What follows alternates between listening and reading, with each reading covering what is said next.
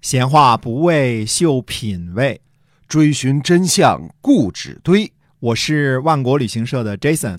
我是 AM 九三六的子飞。我们哥俩在新西兰跟您聊聊《史记》中的故事。各位听友，大家好！您现在收听的是《史记》中的故事，是由新西兰万国旅行社的 Jason 为您讲的。那嗯，我们聊点儿我们叫展望啊。展望啊，嗯，那么如果四月份开放了，对吧嗯？这种情况之下啊，那么看中国什么时候跟进嗯。但是，一旦中国宣布说可以自由出入境的时候啊嗯，这个时候啊，你有很多问题要解决，因为各领事馆也要恢复工作，各种原来习以为常的现在都已经被打烂了。对，比如说原来我指着办签证为生啊，但是现在可能去。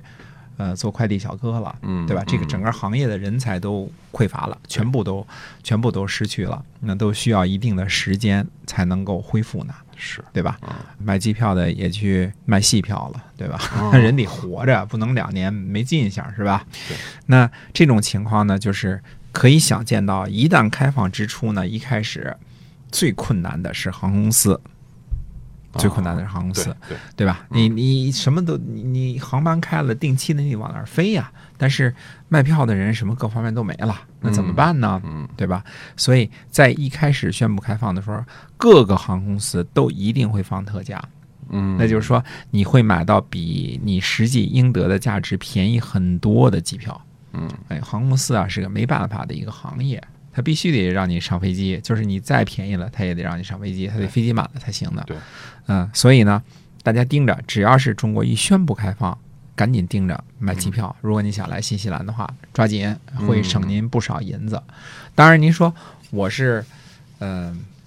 有事情有事业，我必须得等到这个春节放假我才能走呢。嗯那您是属于富裕人士， 那那没办法了，对那您只能享受这个最最贵的价钱啊。那时候呢，你贵的价钱想买票买着还不容易呢。哎，确实是嗯嗯，那我们接着还是讲《史记》中的故事啊。好上回我们说到呢，秦的官吏呢，就是如何选拔这个问题啊。嗯简单的说啊，最主要的方式，秦的军事官吏和民事官吏的选拔呢，最大的依据是军功授爵制中的爵位。嗯我们在前面讲述《商君书》的时候提到呢，原来的爵位是大夫，愿意做官的，按爵位授官呢，就是县尉加赐给六个俘虏和五千六百铜钱。嗯，这就是说，从爵位当中选拔民事官吏的一个最好的例子。啊别忘了啊，军功授爵制并非单纯的依靠军功，而是继承了春秋以来的贵族体制，分成了士爵、大夫爵和轻爵三个大的类别。嗯啊、依照这个比例类推的话呢，秦的大小官吏的除授也应该对应各个爵位的级别。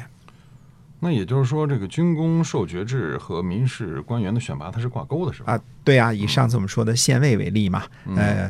呃，要想授爵呃这个授爵大夫了吧，其原来的出身呢，其实不会是普通的辩护民，嗯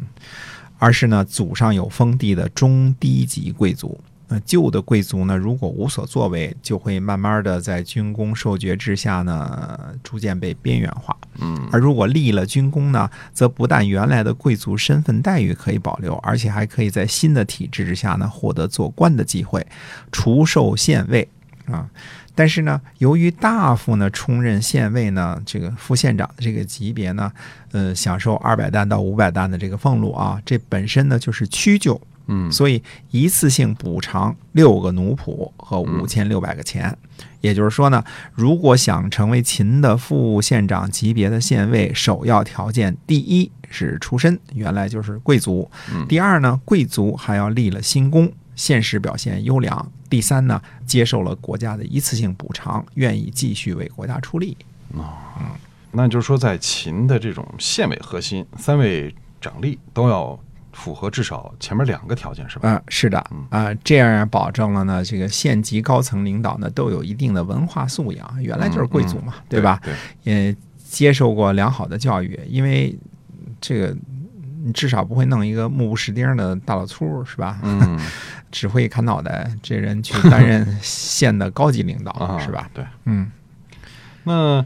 是否也可以说，这个少吏和斗十就是可以从低等爵位或者是士爵之中选拔了。啊，是的。那么秦汉的通例呢，我们叫呃六百担以上算是高级官吏，嗯大官儿嗯啊。嗯大县的少吏呢，比如说乡色府当中的乡部色府，类似今天的乡长啊，嗯，最高的待遇也就是三百担，那绝大部分是二百担啊。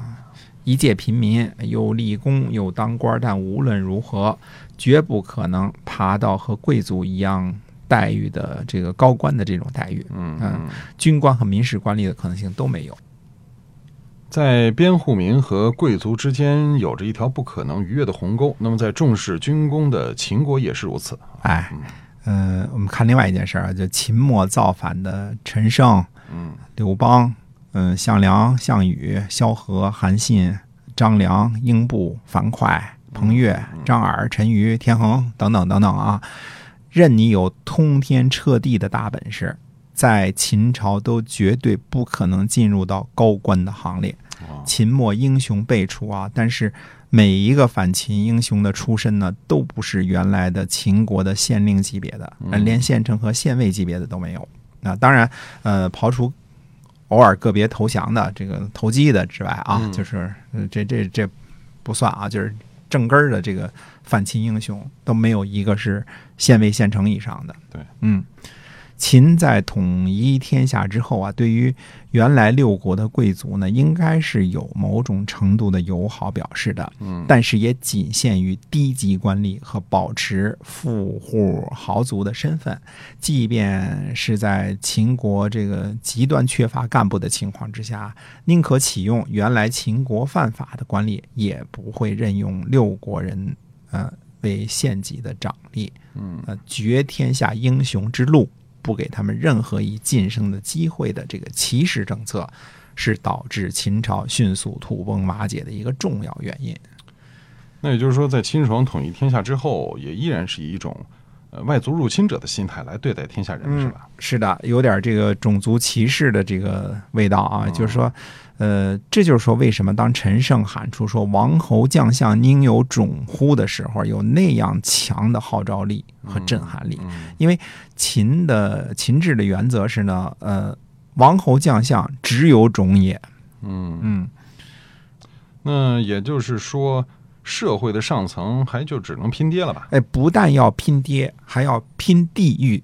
呃如果爹是陕西贵族，或者是在秦统一之前就以客的身份效力秦国，嗯，那还有一拼。如果爹是原来六国的公子公孙后代，那么秦是不认可这种的。嗯也就是说，除了陕西原贵族籍贯外，秦禁绝了天下人通往高层的一切道路，连打仗、军功的门路都没有，嗯更别说什么体育特长、文艺天赋了。王侯将相全看种儿如何。啊全看拼爹哈。哎，对，那么这样其实不好，它堵住了天下人上升的渠道，也就是你就是在跟天下人为敌嘛。哎。那么特别是有本事的人，是吧哎，嗯所以我认为呢，秦朝曾如此强大而迅速灭亡的一个原因呢，就是秦的这个用人方式啊，嗯，嗯有问题，而且是个很大的问题。像你说的，秦是抱着一种一种外族入侵啊，类似蒙古人侵占中国的心态来这个呃对待统一后的中国的嗯啊，所以陈胜吴广首义，天下英雄云集响应，嗯最根本的原因。不是什么民族大义抗击暴秦，而是因为暴秦不肯分一杯羹给天下英雄。对，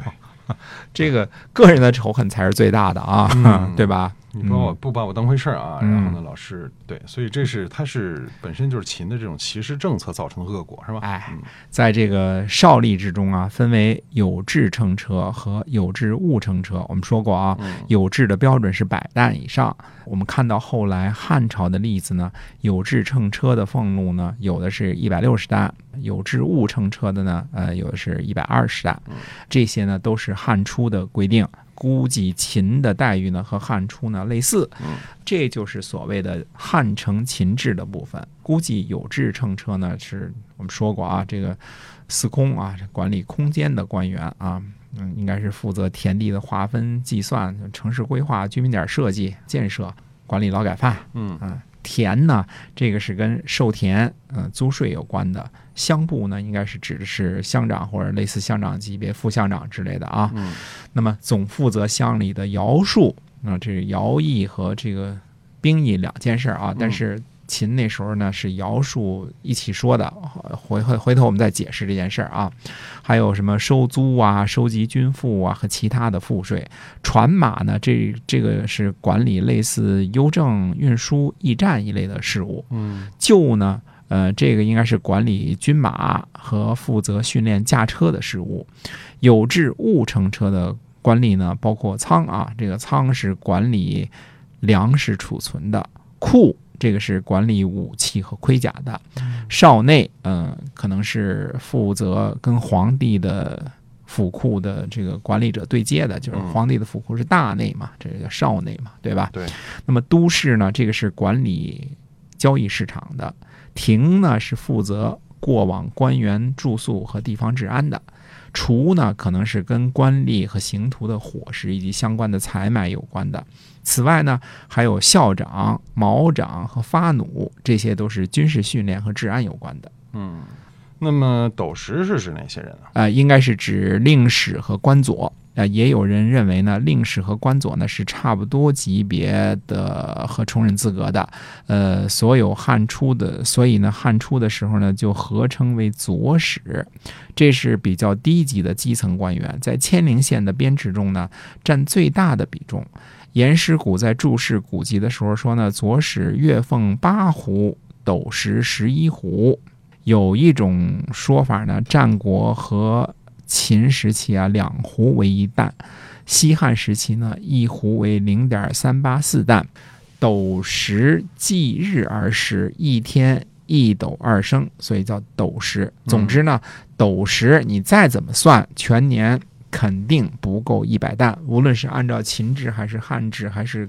超级复杂的这个计算，嗯它全年肯定不够一百担。嗯那还有一个知识呢，就是，呃，我说汉蛋比秦蛋大啊，大约嗯多百分之三十啊，这是、哦这是计量的不同啊。那也就是说，这石文段字的这个令史负责记录，呃，会计出纳，然后以及和中央审计沟通等等事务，那最后也就落一个斗石哈。